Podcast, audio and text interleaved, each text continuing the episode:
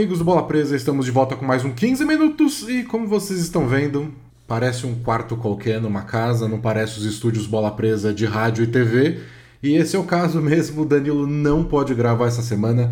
A gente já tinha avisado lá no grupo de assinantes, assine Bola Presa, mas para quem não acompanha a novidade, é... eu vou gravar essa semana sozinho o 15 minutos e a prancheta que entra no ar amanhã.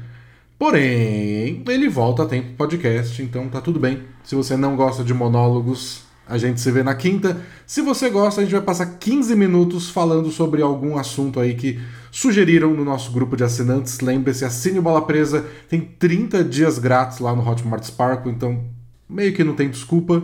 Você vai ter acesso a todo o nosso conteúdo exclusivo e vai poder palpitar, como nessa semana o Gustavo Lafleur, o KD e o Marcelo Rodrigues sugeriram para a gente falar do Minnesota Timberwolves, porque ainda tem gente que ousa acreditar nesse time.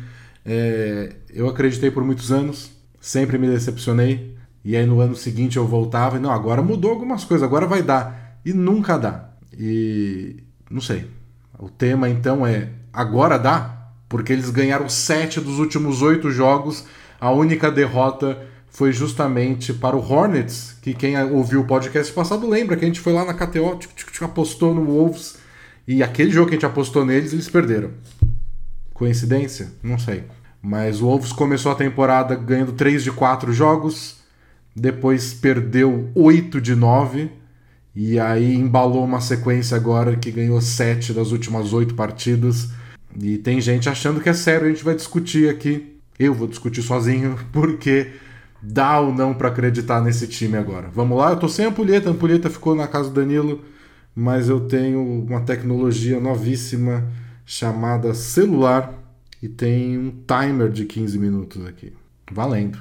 Bom, na discussão lá no grupo, o pessoal trouxe à tona, acho que foi o Marcelo Rodrigues até, não sei, um dos três, trouxe à tona a discussão de que dessa vez poderia ser diferente porque a defesa do Minnesota Timberwolves é boa, o que não, não costuma ser. E nesse momento é a sétima melhor defesa da temporada em pontos sofridos por 100 posses de bola, por posse de bola.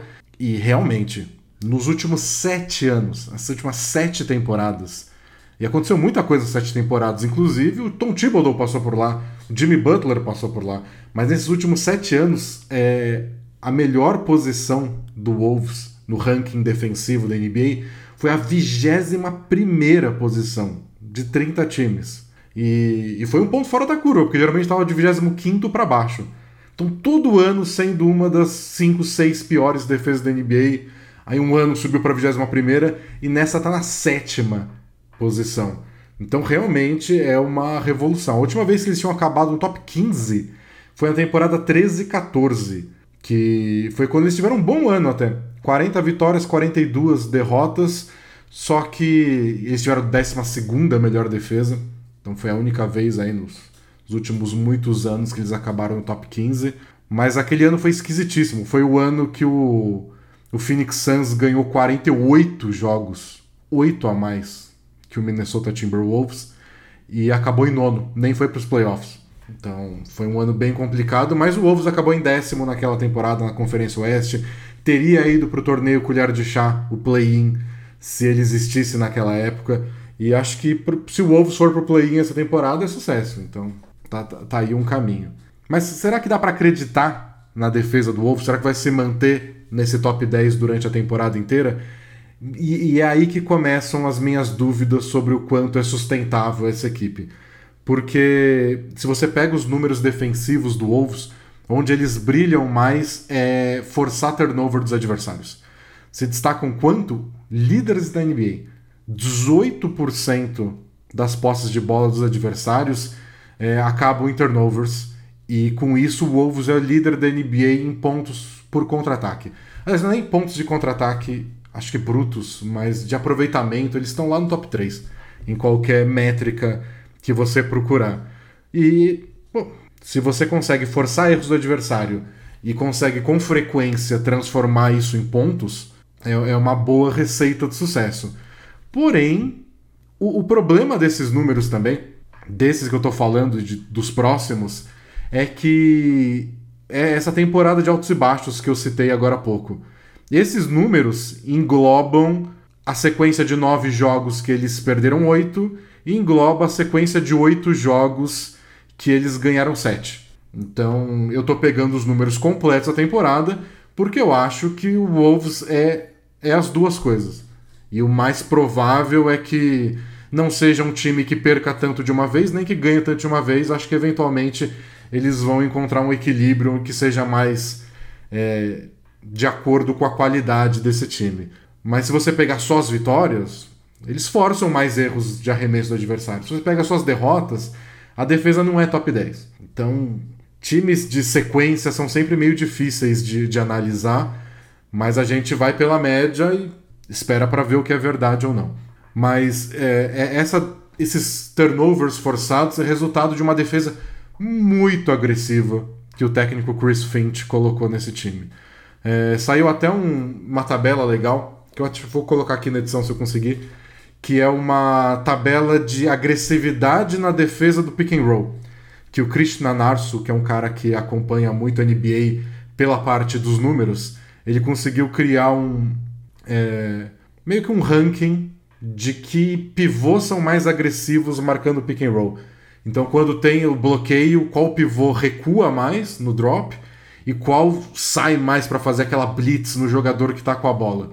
E não é um ranking, é um ranking de agressividade, não é um ranking de quem é melhor, porque as duas estratégias podem dar certo, tanto fazer a blitz no pick and roll, como marcar no, no nível do bloqueio, como recuar e fazer o drop. Tem times que têm sucesso de todos os tipos. Então, não é esse tipo de ranking de quem é melhor. É um ranking de quem é mais agressivo. E o Wolves está lá em cima. O Nas Reed acho que é o quarto da lista. O Carl Anthony Towns está um pouco abaixo, juntos com os pivôs do Blazers, que estão loucões. O Chauncey Billups chegou e falou: Quer saber? Nurkic vai pro, pro meio da quadra dobrar na, na, nos malucos. E o Blazers está tendo problemas com isso. Eles dobram e e cedem muitas coisas livres, que tem sido um problema do Wolves, né? Que eu falei agora há pouco de ceder arremessos de alto aproveitamento. Eles são bem agressivos nessa defesa do pick and roll. E, e em outras também, não só pick and roll. São bem agressivos. Quase forçam turnovers. Às vezes forçam. E às vezes cedem um arremesso fácil. Porque a agressividade está deixando buracos atrás. E se você não conseguiu forçar o erro, alguém está livre. E então Enquanto eles conseguirem forçar turnovers, tá tudo bem. Mas nem sempre é o caso. E eu acho que isso é um dos fatores que faz um outro número deles serem bem ruins e é um que me preocupa, porque é um que é bem claro de ver nos jogos, que é o, os números em fim de jogo. A NBA.com tem um número que é o do Clutch Stats, que é os números só com os, nos últimos 5 minutos da partida se o placar não tiver elástico, então aqueles minutos decisivos. O Wolves tem o quarto pior saldo de pontos nesse, nesse período de jogo. Ele marca só 93 pontos a cada 100 posses de bola de clutch, são 100 posses de bola decisivas, e sofre 118. É, se você faz 93 e sofre 118 a cada 100 posses de bola, é uma surra. Não são 100 posses de bola naqueles 5 minutos finais, mas é o bastante para perder. E eu acho que é porque no fim do jogo, pelo menos é o teste do olho aí tentando bater com os números, no fim do jogo o ritmo fica muito lento. Os adversários diminuem o ritmo, os adversários colocam a bola só na mão dos jogadores mais confiáveis do ataque deles, e aí o Wolves perde um pouco desse poder deles de forçar erro. E aí quando você não força o turnover, você não tem contra-ataque, e aí o Wolves é obrigado a jogar no ataque de meia quadra. E, e é o aproveitamento, um dos aproveitamentos mais baixos da NBA em lance de meia quadra, segundo o Cleaning the Glass. Então, o Wolves acaba sendo colocado na sua pior situação nos momentos decisivos dos jogos. Você, eles jogam lento, eles não conseguem forçar erro e a gente é obrigado a ver só muito daquele Horns Sabe que é a jogada do chifre? Que ficam dois jogadores na cabeça do garrafão e um terceiro com a bola em cima, mais pro meio da quadra. É a jogada que é a única jogada que o Wolves faz é, em fim de partida. E não é de todo mal. É porque acaba sendo um dos poucos times que consegue usar todos os seus melhores jogadores em um lance só. Porque às vezes fica o Towns num, num, num canto do garrafão, o Anthony Edwards no outro, o D'Angelo Russell com a bola. E, e o Horns não é uma jogada em si, né? Tem centenas de variações que saem dessa posição. Então o adversário nem sempre sabe o que vem e tudo é preocupante. Porque a bola pode cair na mão do Towns, pode cair na mão do Edwards ou na mão do Russell. São os três que você, se você é o Wolves, você quer a bola na mão deles, e como adversário, os três que você quer tirar do jogo. E se você ainda coloca o Malik Beasley numa zona morta para espaçar a quadra, fica bem perigoso ofensivamente. Mas o time não tem tido tanto sucesso nisso. É mais legal na teoria que na prática. Eu acho o Russell muito lento para tomar decisões e tanto ele quanto o Edwards nem sempre estão tão dispostos a passar a bola. Daí o que a gente vê no fim das contas é que o Carl Anthony Towns, que é um dos caras mais talentosos da NBA ofensivamente, um dos mais versáteis, certamente. Entre os pivôs tá ele e o Jokic lá, entre os caras que mais conseguem fazer coisas diferentes no ataque. Ele é o terceiro que mais arremessa bolas no time. O Anthony Edwards arremessa muito mais disparado, o Towns tá meio empatado com o Russell, mas o aproveitamento é tão diferente. É tipo 10 pontos percentuais a mais pro Towns, só que o Russell arremessa o mesmo número. E chega no fim do jogo, é Russell, Russell, Russell. E quando ele tá bem, tipo na vitória em dupla prorrogação contra os Sixers, é lindo.